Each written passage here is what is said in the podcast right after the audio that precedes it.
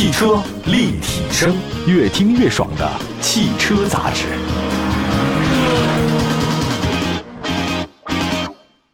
各位大家好，欢迎大家关注本期的节目，这里是汽车立体声。今天跟大家说说一个各位比较喜欢的 SUV 的话题，而且是三款近期上市的全尺寸的大型 SUV。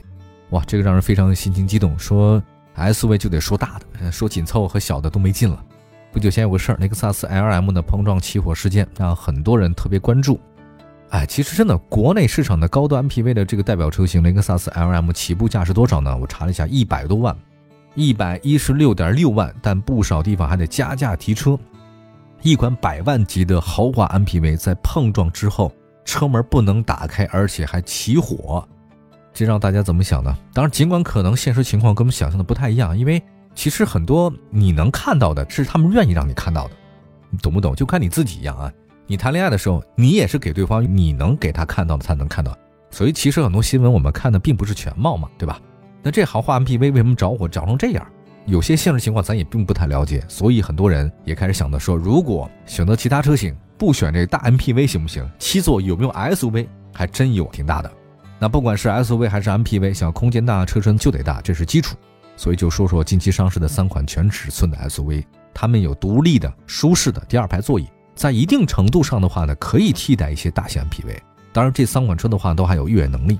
都是非承载式车身，朋友在越野的时候很重要啊。在发生碰撞的时候呢，其实这车架对车身也有保护作用，所以这是很多人认为非承载式车身设计更安全的原因。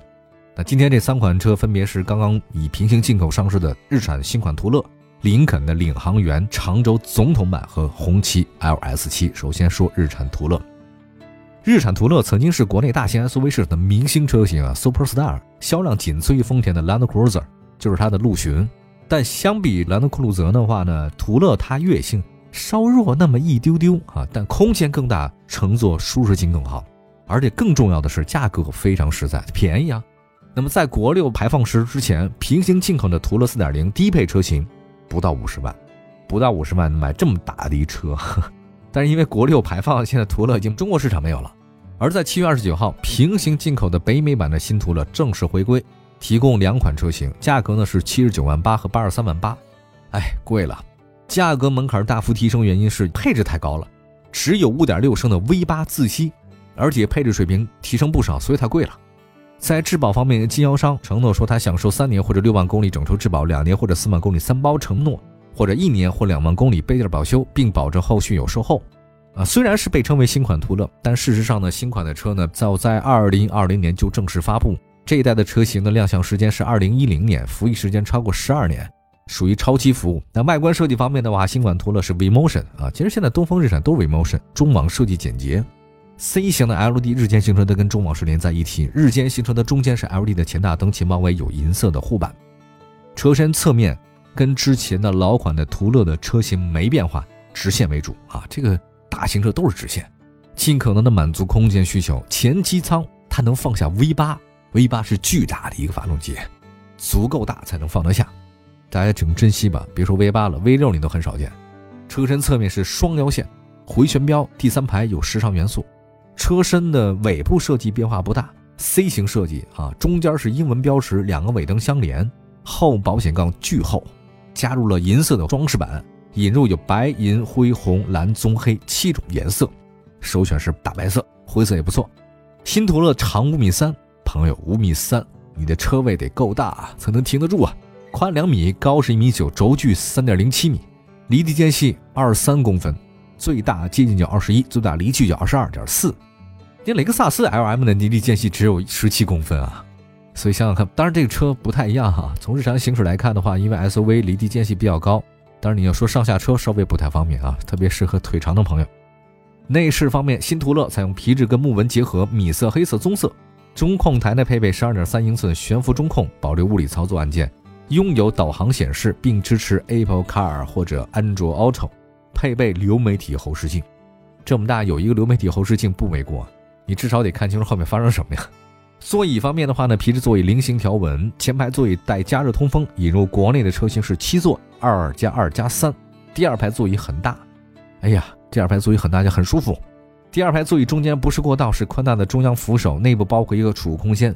车身尺寸很大，第三排也很好啊，座椅还可以四六放倒。动力方面是日产的5.6 V8 自然吸气，大家有空啊，就是你打开机器盖听听自己发动机的声音，你就会觉得还是挺好听的。反正我挺喜欢听。那最大功率两百九十四千瓦，最大扭矩五百六十牛米，七速自动变速箱，综合功耗呢油耗比较高，百公里十五个油，可以提供自动、高速四驱和低速四驱模式。底盘结构方面，途乐可以进行软硬或者高低调节。百公里十五个油，当然别忘了它是 V8 发动机。安全配置方面，新途乐标配的话呢是 L2 级别的驾驶辅助系统，包括车道的偏离预警、自适应巡航、主动刹车、盲区预警、倒车车侧预警、上坡辅助等等，特别高。那还有一个它更高的高配啊，有什么三百六的全景影像啊、标志识别啊、BOSS 音响啊等等等等。啊，性价比来讲的话，哇，这个车，哎，早知道应该买之前的五十万的嘛，现在又更贵了，当 V8 了嘛。一个日产的 SUV 卖到八十万，这不算便宜。但是它是大型 SUV，V8 自吸，越野能力超强，在现在 SUV 市场里面，八十万左右的车型还有六缸的奔驰 GLE，六缸的奥迪 Q7，这都八十万。相比两款德系的豪华 SUV，途乐的重点是尺寸更大，空间更大。那如果你家里真的有很大的车位，而且不在乎油耗的话，途乐这个车您去哪儿不方便啊？对吧？好吧，休息一下，一会儿呢再介绍另外一个新款领航员常州总统版，这车更贵，哈哈哈！一会儿回来。汽车立体声，欢迎回来，这里是汽车立体声，我们的节目呢全国两百多城市呢线上线下同步播出，欢迎大家。今天跟大家说的是三款近期上市的全尺寸大型 SUV，SUV 就得大啊，这个感觉更好一点，更爽一点嘛。首先跟大家说了一个是全新的大途乐，那接下来呢说说一个新款的领航员常州的总统版。到头了吧？这个在林肯肯定到头了。七月二十九号，林肯新款的领航员常州总统版正式上市，售价一百四十二点八万，相比老款车型的一百二十九点八万又贵了十三万。当然，你都买一百万的车了，再贵十几万好像也区别不太大。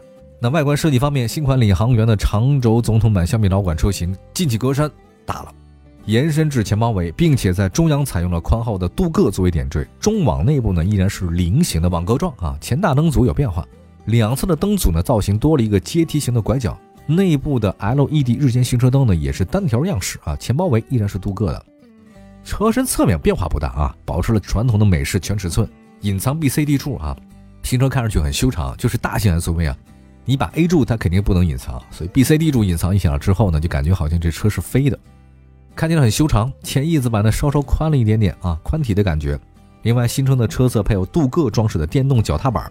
不能蹦上蹦下哈，对吧？太不优雅了，你得是踩上踩下，你都总统版了。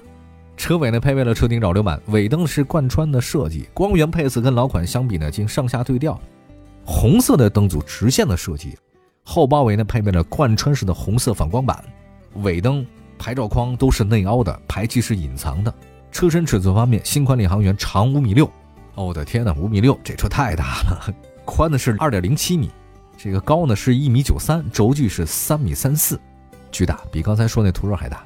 内饰方面的话呢，新款领航员长轴的总统版是配备了全液晶仪表盘、三辐式的多功能方向盘，中控台多媒体显示是悬浮的，下方空调控制面板是物理按键，是三排七座设计，前排座椅呢三十项的这个电动调节五种按摩模式，第二排的独立座椅配备座椅加热、通风及五种全新模式的按摩功能，第二排都有这个。另外呢，第二排还配备了专属的全尺寸的中控台，第二排配中控台的不多呀，五点八英寸彩色，对，因为这是总统版的，所以第二排你得有这玩意儿，你不能让人太闲着啊。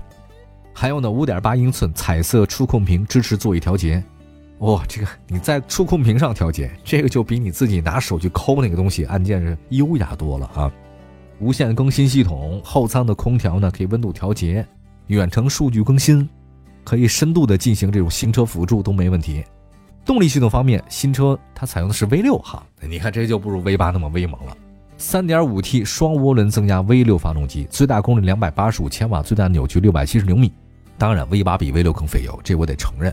而且它这次呢，跟途乐相比呢，它是十速自动变速箱，带有 E LSD 的四驱，就是电子四驱啊。底盘传动配备了 CCD 自适应悬架。传感器和前摄像头来检测车身状态，并且起伏，其实就是那种电磁减震嘛。这个悬架每秒最多可以调整一百多次，让你感觉很舒适啊。配置方面，新款领航员长轴总统版相比老款车型有所调整，增加了道路交通标志识别、车道居中保持、第二排座椅通风按摩、转向辅助灯，但少了自动泊车。这么大一车，您还是手动泊车吧啊，别自动了。这是总统版啊，林肯这车是真的是够大的，在很多之前我们看到的美剧当中，这种车型是常常出现巨大。那接下来的话呢，你有林肯，那我得有红旗了。今日红旗 LS 七正式上市了。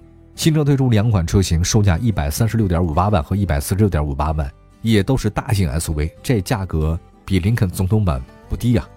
外观方面，红旗 LS7 大尺寸前进气格栅，并且搭配直布式镀铬中网，两侧是分体式大灯组，车身侧面是标准的大型 SUV 设计，在车门窗框周围及门把手加入镀铬，前翼子板中还镶有经典的红旗标，车尾配备大尺寸的车顶扰流板，并且搭配跟镀铬装饰条融合贯穿式的 LED 尾灯。它的后包围呢是大量镀铬，层次分明。现在推出一个叫做丹砂黑外观车漆，车尾部的话呢，新车配了一个大尺寸的扰流板，贯穿式 LED 尾灯，两侧尾灯主体纵向布局，内部的 LED 光源是羽翼式的布局，点亮之后很有辨识度。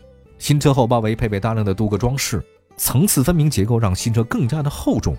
红旗 LS 七长五米六九，宽两点零九米，高呢是一点九八五。轴距三米三，但凡我觉得轴距超过三米的都是太大的车了。内饰方面是全液晶屏，双幅多功能方向盘啊，这个各种的豪华。中置的石英表，对，看一个车是不是豪华，你看它那个中置的石英表，木纹内饰双色拼，黑色真栗棕色，这个一体搭配就感觉那么奢华。红旗 LS 七呢，提供四座或者六座两种布局，第二排后排座椅是两个独立的座椅。四座版的车型当然舒适度更好，你要六座也可以啊。这么大车，它给你六座，带腿托。第三排的话呢是二加二加二啊，应该是六座这样的布局哈。动力系统方面，红旗 LS 七 4.0T V 八涡轮增压，各位你没听错，是 4.0T V 八，最大功率两百六十五千瓦，最大扭矩五百牛米，匹配是八速手自一体变速箱，适时四驱，零百加速九点一秒，最高时速两百公里。有很多人说它的动力输出不如北京九零。开红旗的人还在乎北京九零吗？那不开玩笑吗？今天说的这三款车都是 SUV 里的大块头啊，都是 SUV 里的绿巨人，足够大，空间表现特别好，即便是第三排都相当不错，适合全家出行。当然，你说三款车型里面，日产途乐价格最低，配置水平相当不错，配备大排量的 V 八，但是哎，油耗太高了。新款的领航员长轴总统版搭载 3.5T V 六，呃，燃油经济性应该很好。红旗 LS 可以提供四座版的车型，第二排乘坐舒适度特别好，但是价格是非常贵。好吧，感谢大家关注本期的汽车立体声。今天说的是三款大尺寸 SUV，能买得起这车的人，那都是成功人士。好吧，朋友，我祝福你成功。明天同一时间，我在节目中不见不散。汽车立体声，明天见。